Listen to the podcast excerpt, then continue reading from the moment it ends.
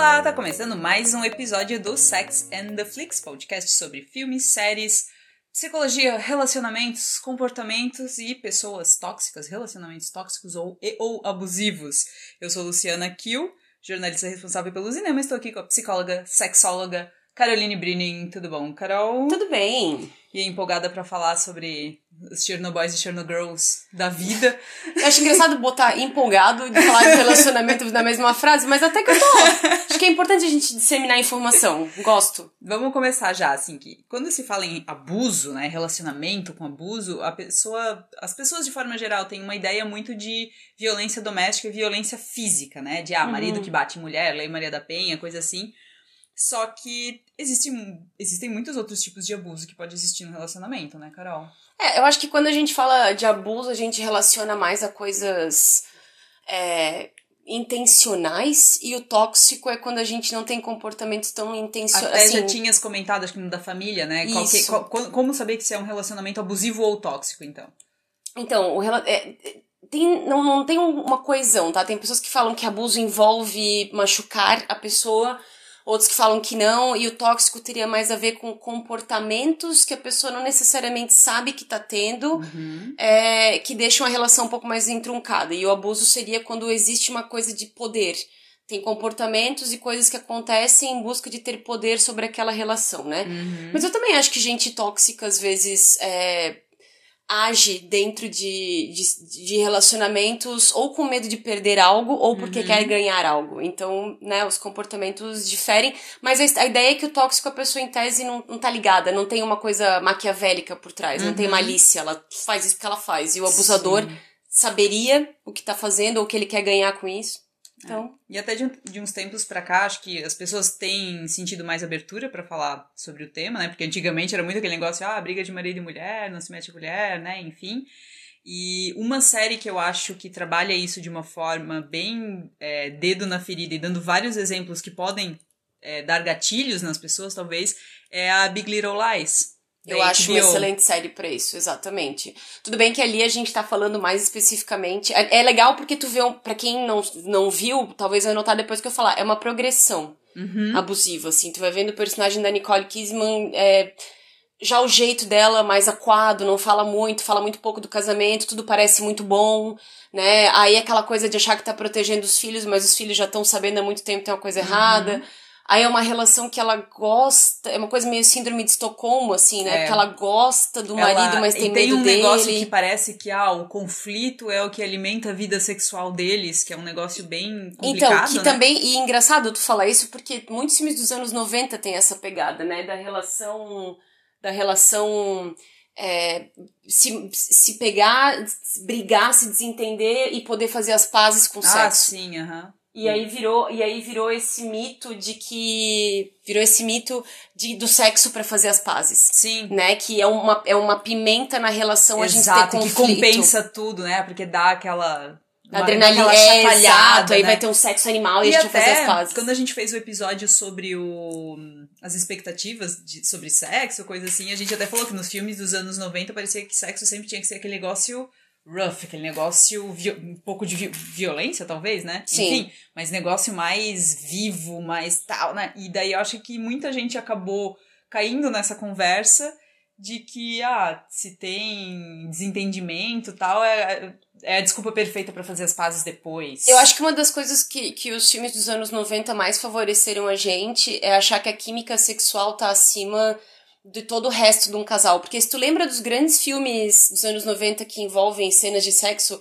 que todo mundo curtia, que vai lembrar que é Instinto Selvagem, uhum. O Profissional, Carga Explosiva. Sim. É, meu Deus, como é que eu, o Profissional não é aquele do é o do Sylvester Stallone não com Leon, a Sharon né? Stone, uhum, é. Sim.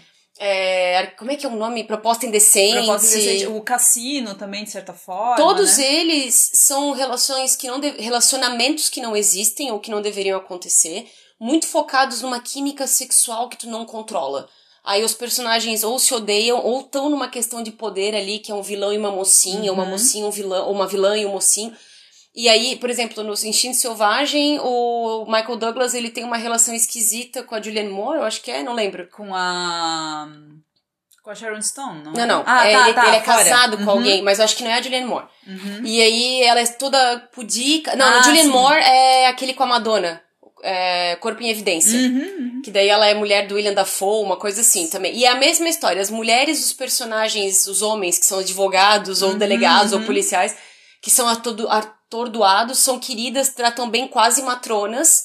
E aí eles sentem um desejo totalmente incontrolável pela viúva Animal, negra né? Aham. da história, né? Que Sim. tem muito disso. Até a Sharon Stone, esses tempos, saiu numa reportagem bem interessante falando que ela foi escolhida para os papéis não porque ela era boa atriz, mas porque ela era comível, Uhum. né? E é chocante porque ela é boa atriz. E ela Sim. não conseguiu voltar ainda, ter o comeback dela como a Demi Moore teve Uhum. com as Panteras e tal.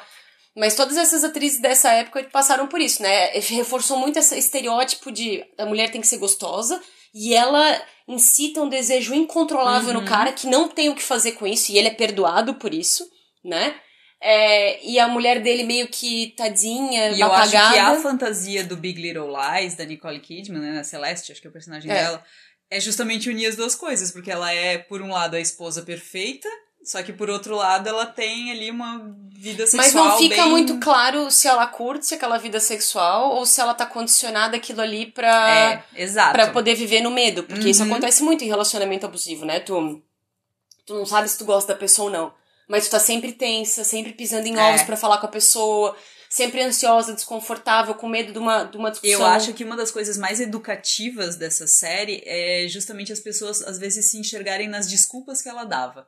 Muito, muito. Porque ela vivia, assim, não, e nem só da- das coisas físicas, né? De tipo, ah, não, eu caí, coisa assim, mas tipo, ela, deix, ela era uma ótima profissional, ela deixou o emprego dela pra se dedicar à família.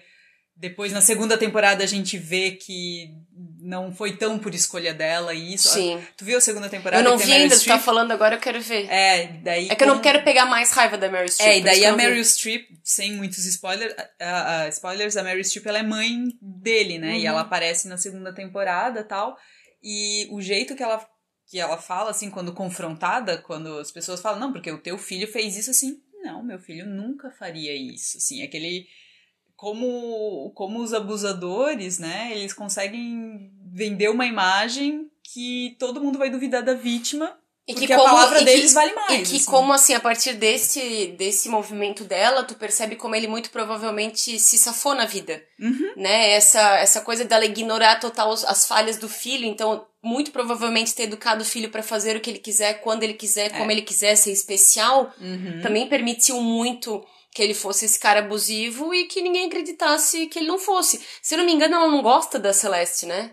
Não. jeito Porque, de certo, mulher nenhuma é boa pro filho dela, Sim, e ainda aham. depois acabou Tem, que... um, tem uma outra treta de trauma de família, que eu não vou Tá. falar aqui, mas é, é, é bem isso, assim, que tipo, o filho dela tá num pedestal e ela jamais vai admitir. E assim, né? Ali a gente tá falando de uma relação de mãe, mãe e filho.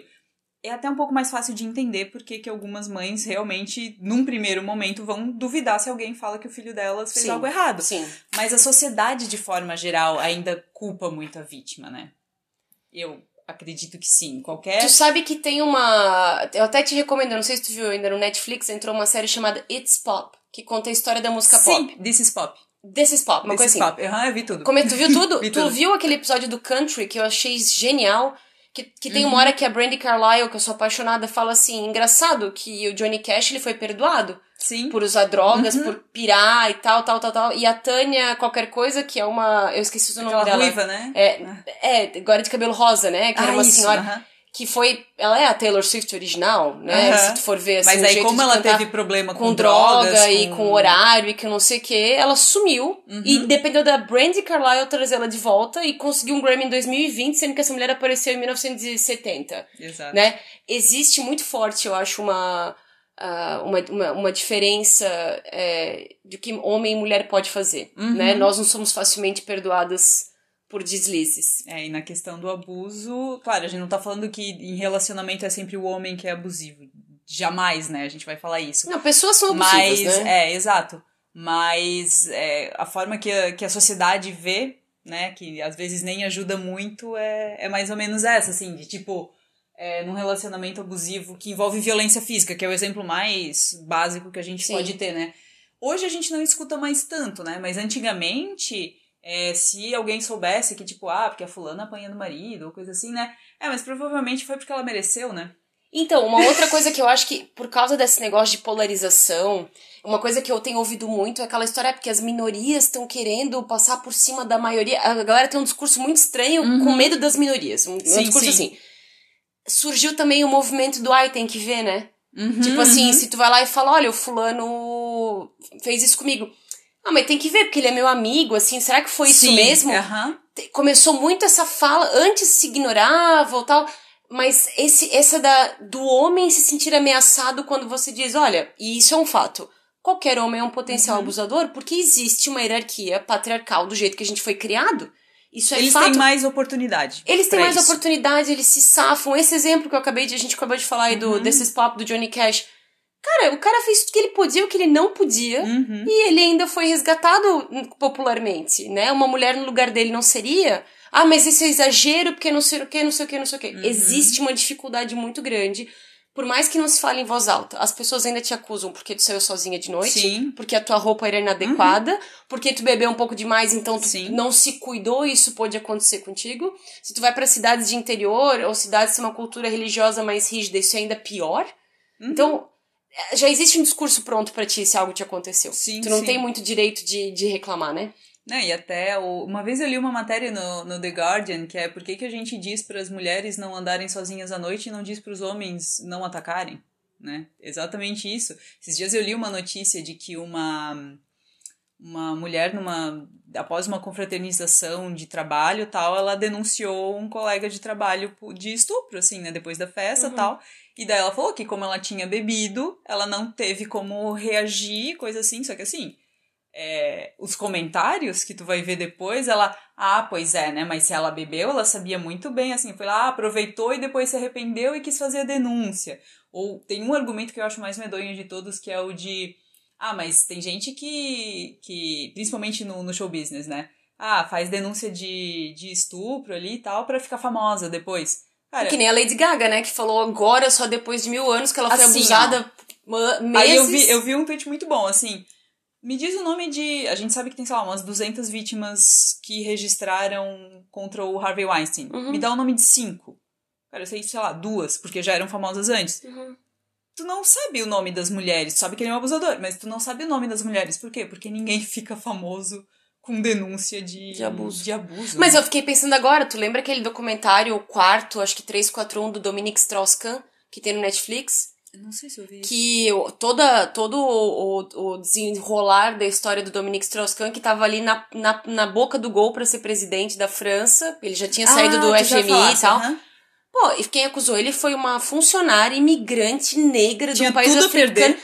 Tudo a perder. O que ele fez com ela foi bizarro e ele tava tão confiante que não ia dar em nada. Uhum. E aí, lógico, né? E geralmente é assim, né? O cara é abusador, uma mulher reclamou, aí as outras estão criando coragem, tu vai É. ver que não foi uma. Uhum. É uma. Não foi um dia que ele teve um lapso, ele foi lá e foi um babaca. é só uma, né? Inclusive, voltando ainda no Big Little Lies, né? Não tinha só o caso da, da Celeste, né? Tinha todo um caso que ele teve um Mas geralmente é assim. Geralmente é assim, pessoas que são abusivas, elas são abusivas, não é de hoje, não é só contigo. E, E a não- vítima sai pensando, falar, é. então fui, foi comigo só, com a outra vai ser melhor, com o outro vai ser melhor. aham. E geralmente é a mesma coisa.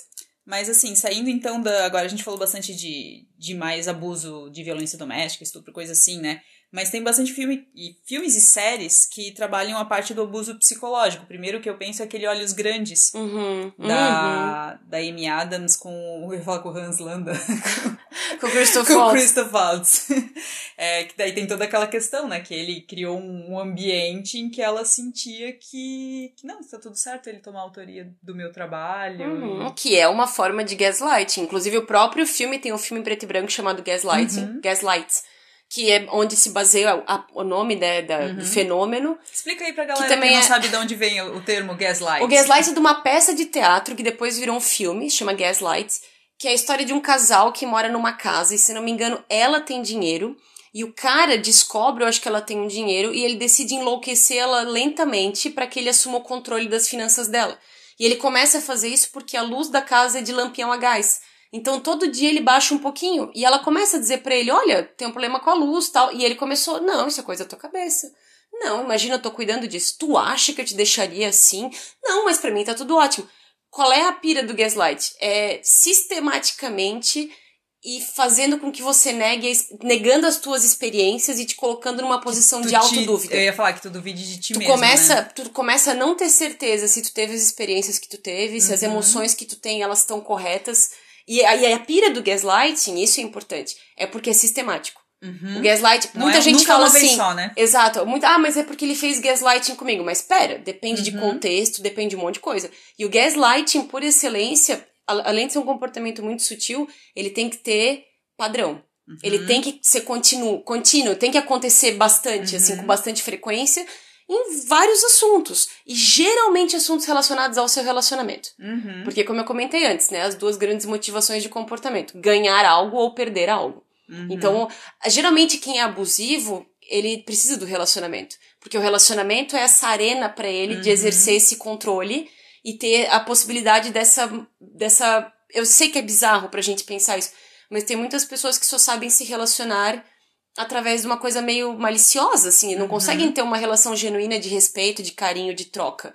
A pessoa só consegue se relacionar se ela tiver controle. E isso pode ser intencional ou não intencional também, né? Às vezes, porque se tu foi criado num ambiente e tu só entende aquilo ali como uma relação que é sempre uma disputa de poder, de certa forma, às vezes tu, tu pode estar fazendo gaslight com alguém e não saber. Pode, assim, eu acho que é, aqui agora a gente sabe o nome das coisas, É. né? Eu não sei, acho que a gente não pode nem dizer que faz 10 anos que a gente tá discutindo É o abuso psicológico, é um negócio muito novo. E as pessoas estão começando a pesquisar mais. E toda vez que a gente tá em transições culturais, a gente vai pra extremos. Então, Uhum. ou todo mundo é abusivo, ou um ou outro fulano é alecrim dourado, né? As pessoas É. têm dificuldade de se Uhum, verem tem isso como também.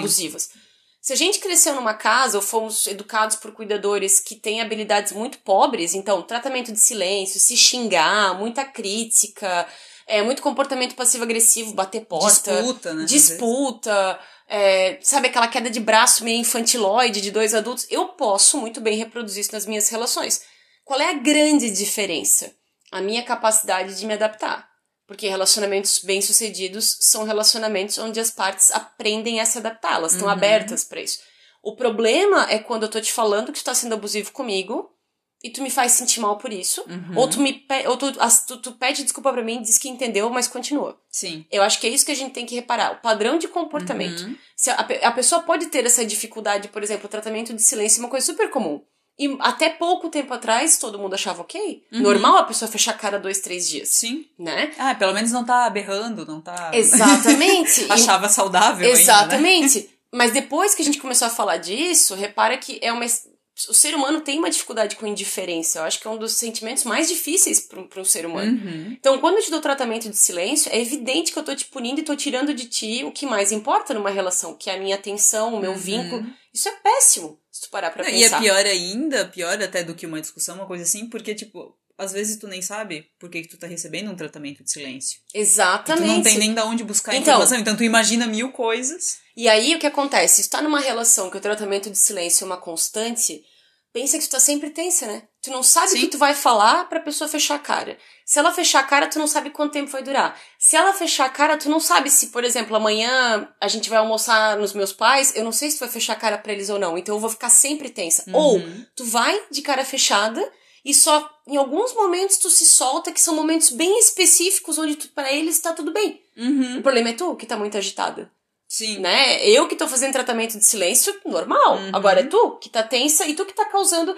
Isso é malicioso. Isso já é quase um, um outro tipo de gaslighting, né? De certa forma, porque tu joga, pra- tu devolve pra pessoa a responsabilidade Isso, exato, coisa, né? exatamente. E aí, e aí, pra piorar ainda, é quando depois que a pessoa que tá sofrendo esse tipo de tratamento de silêncio explode, ou começa Daí a chorar. é desequilibrada, é a aí a maluca, pessoa- tá exagerando. Aí a pessoa do tratamento de silêncio consegue o poder que ela queria e fala: Uhum. tá vendo? Se tu fizesse diferente, isso não ia ser assim. E tu vai enlouquecendo. Uhum. Literalmente, porque tu vai pensando, meu Deus, mas peraí, será que fui eu? E às vezes a pessoa ficou emburrada porque.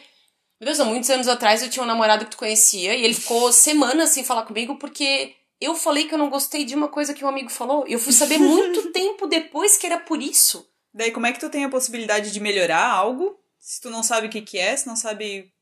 Exatamente. tu poderia fazer diferente, E, eu- né? e é muito chato porque, assim, a gente mais velho tá descobrindo isso agora. Mas a galera adolescente tá muito aberta Uhum. pra viver relações tóxicas porque se mistura muito com o mito do amor romântico, que tem que ter dificuldade, que a gente tem que Uhum. salvar o outro. Cara, E já que a gente falou de novo do mito do amor romântico, vamos falar de um casal tóxico, abusivo. Ah, tóxico ou abusivo? Carrie e Mr. Big. Cara, eu Ele acho que eles que são ele é abusivo? tóxicos um pro outro, Os assim, dois na fazem verdade. mal, né? É. Porque ela quer Porque- muito algo e... E de verdade, eu não sei, tu assistiu mais do que eu, mas a Uhum. impressão que eu tenho é que ele não é um personagem construído o suficiente pra gente saber o que ele é. Não, uh, uh, ele... Ele é um cara ele não tem travado, vida, né? ele é, ele não, não tem sabe vida, nada a gente não sabe nada sobre ele.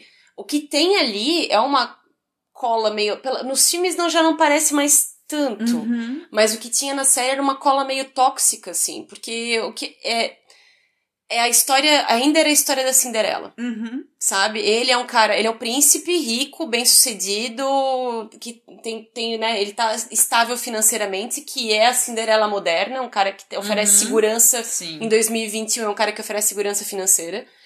Aí ele aparecia e desaparecia. Ele era vago pra caramba, tu não sabia o que ele queria com ela. Aí do nada ele pega e casa com Ele outra. tomava decisões enquanto eles ainda estavam juntos, sem falar com ela antes. Exatamente. Aí assim, eu te diria, justamente por não ter uma construção do personagem, de fora eu acho ele abusivo. Uhum. E a impressão que dá hoje, com o nosso olhar de 2021, é que era um relacionamento codependente. Uhum. Ele podia dar um tapa na cara dela que ela não ia embora. Sim. Né? Exi- existia uma cola meio codependente ali. E ela sabia disso, porque assim, ó, a, a gente até entende e vê mais os problemas da relação dos dois quando eles não estão juntos. Porque tem todo aquele problema que, ah, quando ela tava feliz com o Aidan, ele ah, apareceu na vida Isso é dela super tóxico. pra dizer que, ah, então, meu casamento não tá dando certo. E daí eles têm um caso, dá, dá, né, a treta que dá, enfim. E daí tem um outro momento que, tipo, ah, porque eles estavam até um tempo meio que sem se falar, se fala uma vez, fala outra e tal. Que daí ele, ah, então, vamos mudar pra Califórnia. E daí ela, ai não, porque eu tenho que passar uma última noite com ele antes de ele se mudar pra Califórnia, porque a gente não consegue ficar um sem Mas agora para outro. pra pensar como seria se tu ouvisse uma amiga tua te contando isso. Sim. E tu ia dizer, gata, para. Uhum, uhum. Né? Porque na verdade, meio que era tudo sobre ele. Sim. Ele que controlava o rolê, porque eles só se viam quando ele queria, Uhum. eles só se falavam quando ele permitia, só por, por si só isso já é abusivo, Sim. né? Terceiro, eu acho que na vida real ele muito provavelmente seria um cara que nunca ia ficar sozinho. Ele até poder- poderia casar com a Carrie, mas Uhum. ele teria outras mulheres. Uhum. Pelo jeito dele de ter dificuldade de conexão emocional, que é uma coisa que ela sempre reclamava, que ele não Sim. expressa sentimento. Uhum. E aí também é importante pensar, na série era, para ela ser tão descolada. E no entanto ela aceitava tão pouco Uhum. do que ele dava, que era praticamente nada, ela só criou uma obsessão por ele, que no final É ela ganhou. Uhum. Tipo, foi isso. Depois de muita queda de braço, de muita choradeira, ela ganhou. Uhum. Mas o que, que a gente sabe dele? Inclusive, Que nos que ela- primeiros afinal, episódios. o que, que ela realmente ganhou além Nos um primeiros episódios eu achava ele um babaca, o Sim. jeito de falar. Nossa, e... eu revi hoje o primeiro episódio. Ele olha pra ela, assim, de um jeito muito humanizer, assim. Ah, Sim, quando ele ajuda ela a recolher as coisas no camisinhas chão. aham. E aí ele meio que, tipo assim, meu, eu juro que eu lembrei, assim, hoje assistindo, me lembra muito meu relacionamento abusivo. muito, muito, muito, muito. É um cara misterioso. Tu, durante muito tempo, tu não, eu não entendia porque ela gostava dele. Uhum. Porque ele não fez nada. Tipo assim, o Aidan, tu sabia por quê? Sim. Ele era doce, O ele, Aidan, o Burger ele- também. O, o Aidan era exatamente o oposto. Tanto é que ela até estranhava, assim, que, tipo, por exemplo, de ah, conhecer a família. Ah, porque o Big me escondia da mãe dele, não sei mais Uhum. o que, e agora ele tá me oferecendo a família dele e eu não sei o que fazer, eu não sei se eu quero. E daí eu acho que até tem esse problema do relacionamento abusivo que nem, nem todo mundo se dá conta, que é o depois, né? Porque o quanto que o relacionamento abusivo dela com o Big interferiu no dela com Mas o eu acho que não é isso. Tu acha que não? Lu, eu acho que o buraco é mais embaixo. Porque Uhum. geralmente, é, quando a gente não tá acostumado com relações saudáveis, a gente fica desconfortável com elas. Aham, sim. Tanto que um discurso que a gente ouve quando a gente era nova era muito comum ouvir é ai, o cara que é muito bonzinho fica enjoada. E a gente Sim. achava bonito Ai, dizer me isso. cansa. A gente achava bonito dizer que cara bonzinho me Uhum. cansa. Mas a gente também falava que era o que a gente queria. E no, e no primeiro episódio de Sex and the City tem isso com o Skipper. Uhum. Que, que o, o Skipper fala que, ah, porque eu tô há um ano sem sair com ninguém, não sei mais o que dela. Ah, mas meu Deus, então, se você é um cara tão bom. Exato, talvez esse seja o problema, talvez eu seja muito bonzinho, sabe? É, mas o problema do Skipper é que ele era passivo demais, Sim, assim, ele era sim, sim. mosca morta. Aham. Mas o ponto não é esse. Numa, numa análise psicológica, o que deve ser é A Carrie deve vir de um lugar bagunçado, então ela só fica bem com um bagunçado. Que por isso que o Big fechou tão bem com ela. Uhum. Quando aparece um cara que não é bagunçado, a primeira reação que ela vai ter é desconforto. Uhum. Porque, como o nosso cérebro procura economia de energia, é mais fácil ficar no caos, que eu já conheço, Sim. do que ter uma relação estável. Uhum. Tanto que a série conseguiu fazer uma coisa que eu achei bem massa, que é mostrar como o estável é monótono. A relação deles, quando Uhum, tava tudo bem, ok, eles saíram pra tomar um, um café, era isso, assim. Uhum. E isso que são relações boas. Sim. E aí, à medida que você vai ficando nelas, tu vai ter que ir inovando pra que todo mundo queira ficar ali. Uhum. Coisa que ela não fazia, porque era Sim. sempre ele indo atrás dela, tentando acomodar ela. E ela E fazendo um que- movimento e ela super criava adolescente. conflitos daí, né? Isso, e ela fazendo um movimento super adolescente, tipo Meredith Grey, ah, eu sou muito quebrada, dark and twisted. E a gente tem que parar com Uhum. isso, Sim. Sabe? E isso é uma coisa que eu percebo muito adolescente. Uma coisa que eu vejo muito são os adolescentes com essa pira muito Romeo e Julieta. Ai, Ah, sim. por exemplo, a garota que eu namoro tem transtorno borderline. Ok. Ela é uma pessoa que se machuca, ela é uma pessoa que me testa, ela é uma pessoa. Tu tem que ver se isso tá bom pra ti. Tu não tem que sacrificar pra. Ela tem que buscar ajuda, ela tem que se cuidar. Todo mundo acha que é o herói da parada, né? Exa e aí acha que tem que tolerar, engolir um monte de coisa porque, ai, coitada. Sim, ai, coitada. Uhum. Mas hoje, do jeito que ela vive, vai ser um inferno pra vocês dois. Tu não é obrigada a ficar. E as pessoas, parece que elas não percebem, elas têm essa pira de se a gente começou a namorar, automaticamente eu tenho uma responsabilidade quase que vitalícia contigo. Sim. E outra coisa que essa galera mais nova tem dificuldade. Quando termina, tem que ser amigo. Não. Né? Obrigada. Não. né? Porque isso também é abusivo. Tipo assim, tu terminou comigo, mas tu fala que, ai, mas a gente pode ser amigo, é tão imaturo a gente cortar a conversa. Aí eu que eu negócio acho que, de ti, eu vou acho aceitar. que às vezes é até, claro, cada, cada caso é um caso, exi pode existir amizade, Uhum. né, enfim, mas eu acho que é imaturo é tu tentar fingir um, que tá tudo bem quando tem muita coisa mal resolvida ali, né, em Então, algumas situações. Mas é aquela história. Eu termino contigo e eu vou chegar pra ti e vou te falar que é muito imaturo. A gente depois não tem por que a gente não se falar, Uhum, porque não sei o que e uhum. tal. E tu, porque tu ainda gosta de mim, tu vai dizer, ah, ok, tá. Por quê? Porque tem uma esperança que eu recue. E muito provavelmente eu quero ter uma amizade contigo pra eu não me sentir culpada. Sim. Pra eu não ser a ruim da história, porque eu vou me preocupar com o que, que tu vai dizer, pra quem que tu vai Uhum. dizer, e pra eu ainda ter um controle sobre ti. Uma coisa de ego, assim, Sim. pra saber que tu não tá bem, pra tu ficar dizendo, ai, como tu sente minha Tu falta. ainda tá no meu campo de visão. E né? eu tô dizendo, as pessoas nem fazem isso de propósito a maior parte do tempo. É inconsciente. Uhum. Mas todo mundo quer evitar sofrimento. Uhum, uhum. E, e o preço a pagar por isso é ficar sofrendo em conta-gotas. Outro caso de abuso, é, em abuso ou relacionamento tóxico, né? Vamos, vamos descobrir que provavelmente vai ser uma opinião impopular. Ross e Rachel. Claro que é abusivo, meu abuso Deus. tóxico. Eu Ou acho, eu acho que o tóxico era o jeito que eles se comunicavam desde o começo. Porque, Uhum. meu Deus, era, era uma comunicacação ruim, truncada. Era um gato e rato. É, exato. O, o abusivo começou quando o Ross não. Assim, enquanto ela era garçonete, tudo bem. E isso ficou muito. Quando ela agora, começou a ter uma carreira, virou um problema. Quando tu assiste agora, tu vê isso bem claro. Enquanto Sim. ela era menos do que ele, meu, funcionava perfeito. A partir do momento que ela começou a ter uma perspectiva de vida e começou a ter uma vida própria, porque enquanto ela era garçonete, ela tava ali Uhum. matando tempo e ganhando dinheiro.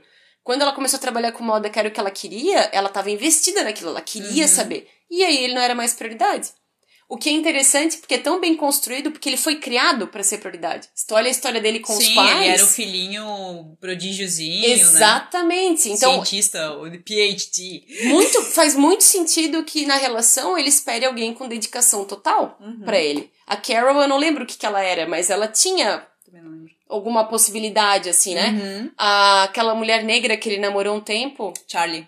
a Charlie, é, ela era meio que nem ele, mas ele não conseguia nunca se encaixar com Eu ela. acho que ela era até mais inteligente mais, que ele, e ele ficava. um problema. Exatamente. O Uhum. Ross tem um problema com ciúme, com inveja, com os dois têm, né? A Monica e Uma Ross. vez eu tive hum, é, um, um dos meus ex, enfim, né? é, e daí tinha uma, uma guria do mesmo grupo que ele tinha namorado antes até.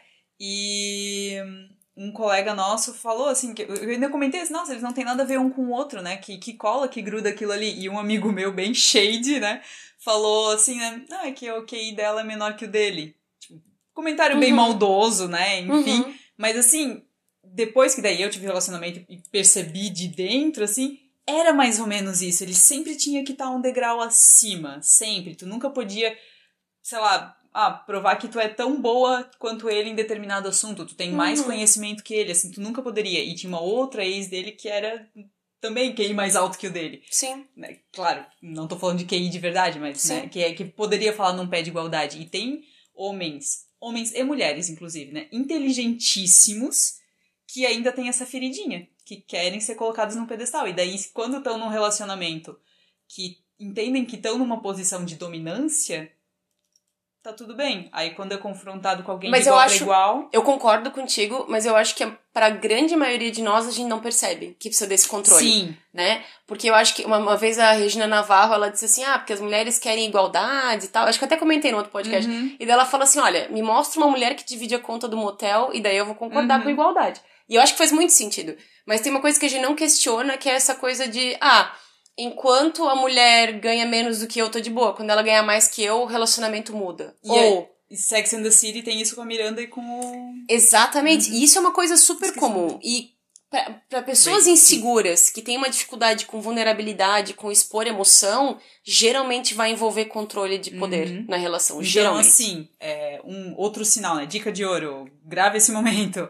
É, outro sinal de abuso psicológico numa relação é quando.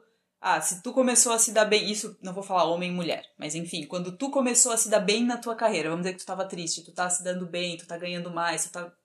Enfim, tu tá mais realizado com outras coisas fora do relacionamento. E a outra pessoa te culpa por isso, é um sinal de abuso, Sim, certo? eu acho. O Diabo Veste Prada tem um pouco disso, né? Tem, Quando- tem. quando Aí a galera, Uhum. a galera põe a culpa. Agora a galera já assume que o Nate era o grande vilão, Uhum, né? Do rolê. sim. Mas ele fazia a mesma coisa que o Ross fazia, de um outro jeito, assim, tipo, ah. Faz chantagem emocional. Ah, agora que tu tem uma carreira, tu não tem mais E tempo tu falou que tu nem queria isso, porque É. tu tá fazendo. E os amigos também, Sim. tipo, aí eu não entendo. No fim parece um grande dor de cotovelo porque ela não passa mais tempo com eles, né? Porque Uma ela é bem coisa. sucedida, né? É algo assim, parece. E eu acho que essa coisa da competição, e é um negócio que ainda vai durar um tempo, até a gente encontrar um equilíbrio de independência de homens e mulheres, essa questão do quem detém o poder aquisitivo é, Manda na acaba virando uma relação. Exatamente. É, mais ou menos isso. E, Carol, é, a gente falou ali da questão do abuso que ainda justificava pra questão de sexo, coisa assim, pra dar aquela pimentada na relação. Mas também acho que tem algumas coisas meio abusivas que são consideradas ainda, né? Hoje acho que a gente já não considera mais tanto, mas é, é considerado uma prova de amor. Vamos ah, dizer, sim. o Ross mandou um, um milhão de flores lá, mas eu lembro de o, do Diário de uma Paixão, que quando a personagem lá da Rachel McAdams, Uhum. ela tá saindo com outro cara bem no comecinho, né, que daí o Uhum. Noah chega lá e, ah, eu vou me jogar da, da roda gigante se você não concordar em sair comigo. Gente, já começou errado, tipo, mas assim, quem vê num contexto de mito do amor romântico, É, olha acha que lindo. Olha que prova de amor. Que lindo, que aham. prova de amor. Ele vai se sacrificar se não tiver o amor dela. Sim, Gente. é a mesma coisa do- da ideia de que a gente só tem um amor na vida. Então, sei lá, uma das partes morreu e a outra parte fica sozinha forever Sim. e esperando, sei lá, a hora que vai morrer pra ficar com a pessoa. E tam- também é, acaba sendo uma coisa meio autoabusiva até, Sim. não te dá uma chance Tu de não conhecer. te permite ser feliz fora da relação. Essas, essa, o próprio Romeo e Julieta do Baz Luhrmann, lembra quando saiu com o Leonardo DiCaprio Sim, quando ele tava em a alta? Claire Danes, né? Isso, essa coisa, né, do sacrifício pra ficar com a pessoa, acho isso um pouco complicado. Gente, se Romeu e Julieta fosse bom, eles não morriam no final, né? Tipo, Também. Não tô falando que a história não é E, boa, a gente, é boa, e ali a gente tá falando de obsessão, a gente não tá falando de gostar de uma pessoa, né? Quando eu desenvolvo uma obsessão, só tem ela, só respiro ela. Uhum. Uma outra coisa que eu lembrei também, que as pessoas têm dificuldade. Quando saiu o Diário de Bridget Jones, uma Uhum. coisa que eu detestava era a forma com a qual os homens falavam com a Bridget. Sempre com uma desmerecida, sempre com uma, Uhum. uma coisinha meio. Ah, ela é meio desajustada. É, sempre colocando ela pra baixo, Uhum. mas como uma forma de mostrar interesse. E tem muitos homens que acham isso. Sim. Que ficar provocando, dar uma cutucada, pra ter a pra atenção da mulheres mulher. que é... têm problema de autoestima, mulheres e homens, acho que pra qualquer pessoa que tem De problema autoestima, de autoestima, autoimagem. Tipo, tu sair com o cara que é o, o desejado, né? Ou a, a, a bonitona do colégio, coisa assim. Tu se sente tão especial com aquilo assim, meu Deus, entre tanta gente bonita olhou pra Uhum, mim. uhum. Né? E eu acho isso muito. E deve ter muita relação abusiva com isso, não? De, Eu acho que se o de cara. aparência, assim. Eu acho tipo, ah, que- eu sou mais bonita, então. tu tem que estar tá feliz de estar tá comigo. Se, se o cara tivesse caráter, sim, tem muito cara que é também, né? bonito né? e mulher, mulher também é, que é bonito. Lembra do Meninas Malvadas? Que a, a, Regina só volta com o namorado porque de repente a Katie queria ficar com ele? Sim, Tipo sim, assim, sim. Uhum. né? Mais ou menos isso. E aí é uma, é uma amizade abusiva, né? Ela pegou a Katie como um bichinho de estimação ali para ela fazer o que ela quer.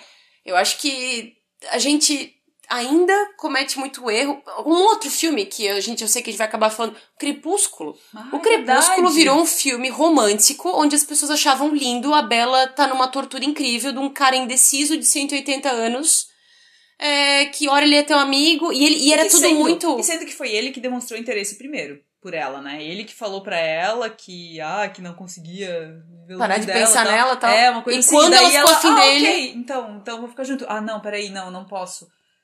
É, e aí ficava Preguiça. nessa coisa meio ioiô, assim, Aham. e isso enlouquecedor, e daí meio que o primeiro amor dela, tal, não sei o quê. Tem uma parte que eu acho que não sei, acho que é no 2, quando ele vaza, né? Ele Sim. ficou um tempo fora. Que ela tá chorando, mandando e-mails pra elas que são perdidos no vento, sei lá. Aquilo me dá. Toca uma música da Lick Lee bem bonita, e eu falei, gente. Tipo, é, é dolorido até tu ver, porque ela tá mal, assim. E porque Mas a se gente tu parar, sabe que isso acontece de verdade, Sim, né? mas se tu parar pra pensar, ela tá mal porque ele causou isso. Uhum. Tipo assim, eu não tô aqui, não é, uma, não é uma questão machista, feminista nem nada. Mas ele, toda vez que ela se afastava, ele vinha. Aí quando ela tava aberta, ele, ah, agora não dá. E isso foi virando um, um Que condicionamento. era meio que o Mr. Big também. Ele, quando eles não estavam juntos, ah, ele tava desaparecido. Quando ela tava bem com alguém, ele aparecia. E isso é o que a gente considera abuso. Quantas pessoas vêm falar, ai, meu ex me viu feliz começou a ligar dizendo que sonhou comigo. Ah, de repente eu recebo um oi sumida no Instagram. Ou, por exemplo, todo mundo achava ok ah, o, o. Tanto o cara do, do Christian Grey lá do 50 Uhum. Tons, quanto o. O menino do Crepúsculo ali, o esqueci o nome dele, o Edward, serem stalkers. Sim. Lindo, é Exatamente. prova de amor de novo, né? Exatamente. E eu acho até legal a gente falar de Crepúsculo, porque. Acho legal, né? Adoro falar de Crepúsculo, gente. É, mas porque quando o relacionamento é abusivo com adolescentes, eu acho que as pessoas não se dão. Não têm ideia da gravidade, né? Eu Uhum. até, antes, quando tava montando o roteiro, eu fiz uma pesquisa sobre relacionamento abusivo na adolescência. Eu achei Uhum. uma matéria do The Guardian que falava sobre isso. E uma pesquisa que foi feita, um terço dos adolescentes que responderam, eles falaram que eles já tiveram um relacionamento abusivo. Uhum. Só que assim, quando é, os pesquisadores começaram a dar sinais do que, que seria um relacionamento Uhum. abusivo, desses outros dois terços que falaram que não tinham, 64% perceberam, ah, então eu tive também. Mas geralmente as pessoas se, se veem no relacionamento abusivo porque alguém contou pra elas. Uhum. Porque até então elas não percebem. E por que, que é tão difícil identificar, Carol? Então, primeiro porque abuso psicológico é uma novidade. A gente tá começando a falar disso agora. Segundo, se tu vem de um lar conturbado, aquilo pra ti é normal.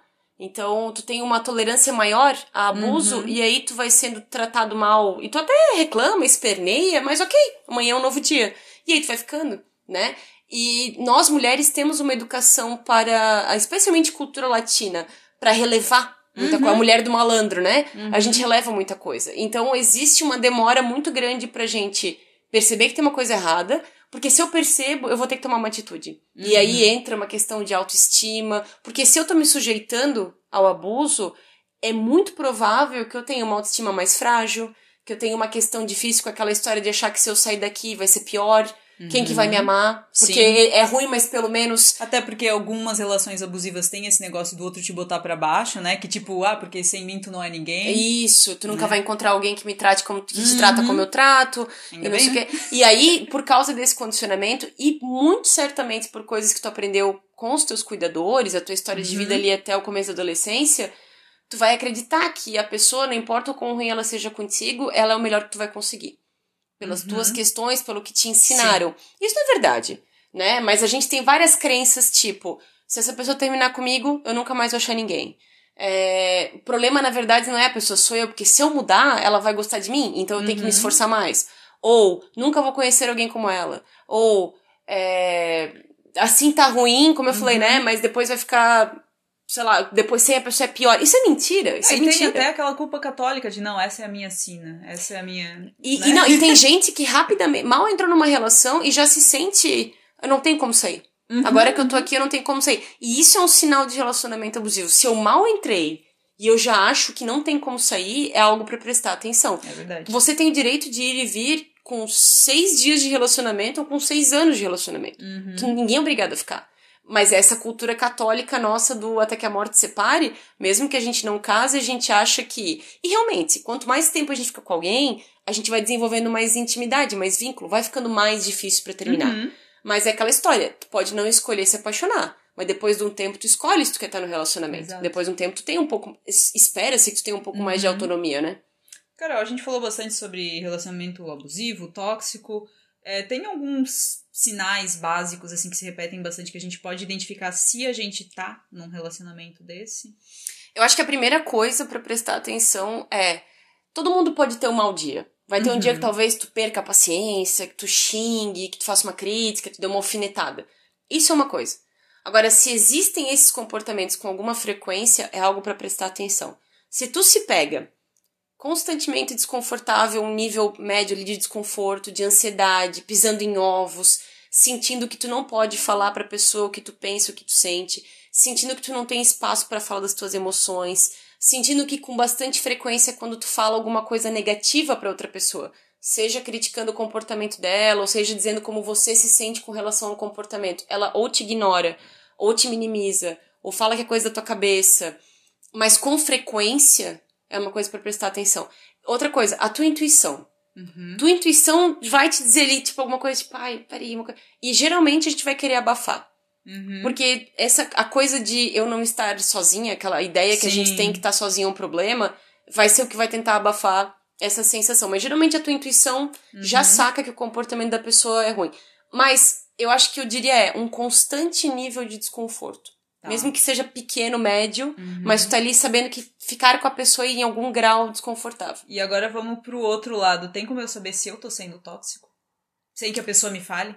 Eu acho que. Então, eu, eu acho que a nossa régua geralmente é, é a reação do outro. Mas Uhum. muitas vezes é aquela história, né? É, é o tempo entre o que eu penso, o que eu falo e como aquilo bate na pessoa. Às Uhum. vezes eu vou, eu vou perceber que eu fiz uma coisa errada assim que eu fiz. Uhum. Tipo, muitas, muitos de nós temos brigas com os nossos parceiros e a gente fala uma coisa que na hora que a gente falou, a gente. A gente- Putz, E às vezes. ter falado. É, ia falar, e daí a questão do abuso é quando é intencional. Às vezes tu fala algo sabendo que vai. Mas esse- até isso é interessante tu falar, porque isso também é criação. Uhum. né? Muitas pessoas têm a criação muito clara e nem passa na cabeça delas. Ah, eu vou pegar uma coisinha aqui que o fulano me contou e vou usar contra ele. Eu vou pegar uma coisinha aqui que machuca ele pra Uhum. machucar. A gente aprendeu a fazer isso. Uhum. Tem muitas pessoas que nem passa perto, não passa perto de fazer Uhum. isso, né? Então, tem muitos de nós, porque temos esse aprendizado, a gente sabe onde dói e às vezes a gente tem um bom controle disso e às vezes a gente não tem. E aí a gente pode usar isso, a gente sabe o que a gente tá fazendo. É. E tem gente que manipula muito bem, com o choro, com o silêncio, com o afastamento, assim, físico, que tu sente uma Uhum. frieza emocional, é, usando uma palavra, ou fazendo umas coisas de vitimização. Eu sabia que comigo isso sempre acontece. Uhum. A gente sabe como bate no outro, porque a gente já passou por isso. Alguém já Uhum. fez isso com a gente, né? Isso é, uma, isso é uma coisa, tipo, eu sei que eu estou sendo tóxico. A segunda coisa que eu acho que é importante é que a outra pessoa te fale, porque cada pessoa vem com uma bagagem diferente. Então, o que às vezes eu não considero tóxico, é, a outra pessoa vai me dizer, olha, quando tu Uhum. faz isso, eu me sinto tal. O que, que é grave?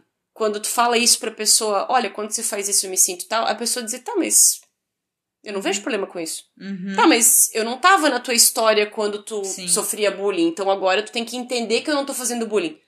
Se tá te magoando, é um direito teu, e se eu gosto de ti, eu vou dizer, nossa, eu não sabia. O Uhum. que, que eu posso fazer para. É aquele negócio, se tu pisa no pé de alguém e a pessoa reclama, tu pede desculpa. Tu não diz que ela tá de mimimi, que nem doeu tanto assim. E, é, e é uma coisa que a gente tá vivendo culturalmente agora. A maioria das Uhum. discussões é, eu não gosto, ah, porque tu é um, sei lá, comunista, esquerdista. Aham, Não, aham. cara, às vezes eu só não gosto. Parece que a gente tá num momento que a gente perdeu um pouco de, Todo do mundo direito. tem uma necessidade de se defender e. E ninguém tá tem certo, necessidade, e ninguém se sente na posição de talvez escutar e suprir a necessidade, porque é o que a gente deveria Né? O fazer. pessoal desaprendeu a a pedir desculpa, a reconhecer quando tá Tanto que eu né? acho que eu nunca vi tão claro essas dificuldades de família por causa de discussão política, por exemplo. Ai, sim. E as pessoas se magoando e colocando as outras pra baixo e, e desmerecendo a Uhum. outra pela opinião, é uma queda de braço, né? Eu acho que isso é Uhum. grave. Isso é uma outra dica.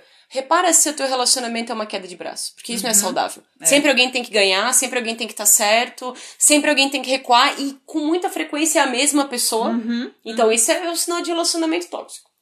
É, e, Carol, existe, assim, um, um padrão, assim, por exemplo, o famoso dedo podre, tipo, a pessoa que repetidamente fica, é, vai de um relacionamento tóxico ou abusivo para outro. Existe um padrão? Como é que Acho assim, ó, é um consenso na psicologia que a gente, à medida que vai crescendo, a gente vai re reencenando uhum. cenas do passado. A gente constantemente se vê é, em situações parecidas com a que a gente, a gente se coloca nelas. Porque, como eu falei, o nosso cérebro gosta de economizar energia. Uhum. Então é uma coisa nossa que a gente procure, procure situações que a gente já está acostumado.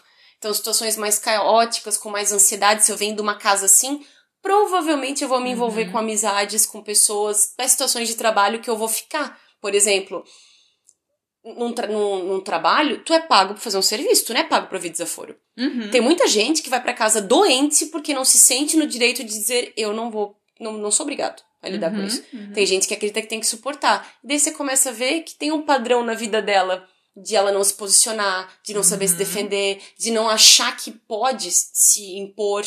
E a gente vai atraindo isso de certa forma. Atraindo porque é o mais familiar pra gente. Aí eu vejo as pessoas dizendo, ai, mas por que, que eu sempre atraio a pessoa assim? Por que, que não sei o quê? Porque literalmente tem algo que tu não entendeu. Uhum. Se eu tô repetindo o padrão, é porque eu ainda não aprendi uma, uma ferramenta diferente. E essa ia ser a próxima pergunta. Como quebrar esse padrão, então? A primeira coisa é autoconhecimento. Tu lembra? Eu acho que eu comentei já, mas eu gosto de repetir. Aquele filme O Feitiço do Tempo. Uhum. O cara Sim. só sai daquele dia quando ele entendeu alguma coisa. Então é meio que. É uma excelente metáfora, assim. Tu só para de repetir comportamento quando tu adiciona um componente diferente. Porque se eu tenho comportamentos iguais, eu vou ter resultados iguais. Quando eu uhum. entendo algumas coisas, por exemplo, geralmente vítima de relacionamento com um narcisista fala: ah, depois que tu saiu com um, tu reconhece todos. E é mais ou menos verdade, porque tem umas características comuns. Qual é a diferença? Provavelmente tu vai cair num outro relacionamento com um narcisista, rápido. Uhum. Mas tu vai sair mais rápido. Ah, porque tu já entendeu. Já aprendeu alguma tu já, coisa. Né? Exato. Né? Uhum. Mas talvez tu ainda encontre mais um, dois, três daqueles. Mas tu vai sair mais rápido. E aí tu vai começar a sacar que tu merece coisas que antes tu considerava o cara bonzinho. O cara que te trata bem, que te uhum. escuta, que mostra interesse, que é carinhoso, que é não sei o quê muitas pessoas valorizam qualidades que não são necessariamente importantes para uma relação. Uhum. Ah, porque o cara é bonito, uhum. porque o cara ele, ele é médico, é, porque o cara, cara tem dinheiro, exatamente. tem carro. Legal, muito bom, mas ele Sim. se trata sempre que nem um lixo. E mesmo né? ele tendo dinheiro, ele é um pão duro, um chato e só quer fazer o que ele quer. Ai, mas pelo menos quando tu começa a sacar. Quando tu começa a dar desculpas, né, pro, pro teu relacionamento. E quando tu começa a sacar que isso não é o suficiente e tu merece outras coisas bem mais importantes no longo prazo, esse cara até deixa de ser atraente. Por isso que uhum. até padrão de atração tem a ver com aprendizado.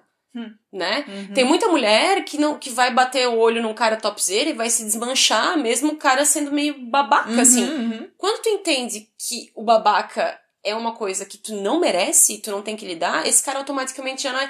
Quantas vezes que tu escuta histórias, meu, eu achava ele tão bonito, o que, que aconteceu? Quando a gente namorava, agora eu olho pra ele, ele é todo. Uhum, uhum. Por isso, porque alguma coisa diferente tu entendeu. Sim. Então, eu acho que é um processo de autoconhecimento, e nesse ponto a terapia eu considero essencial. Mas tem outras formas também de se conhecer, experiências do dia a dia que tu uhum. reflete sobre, enfim. Mas a melhor forma de parar de repetir padrão é se conhecer. Tem alguma coisa em ti que te leva a ficar reencenando essas situações. Uhum.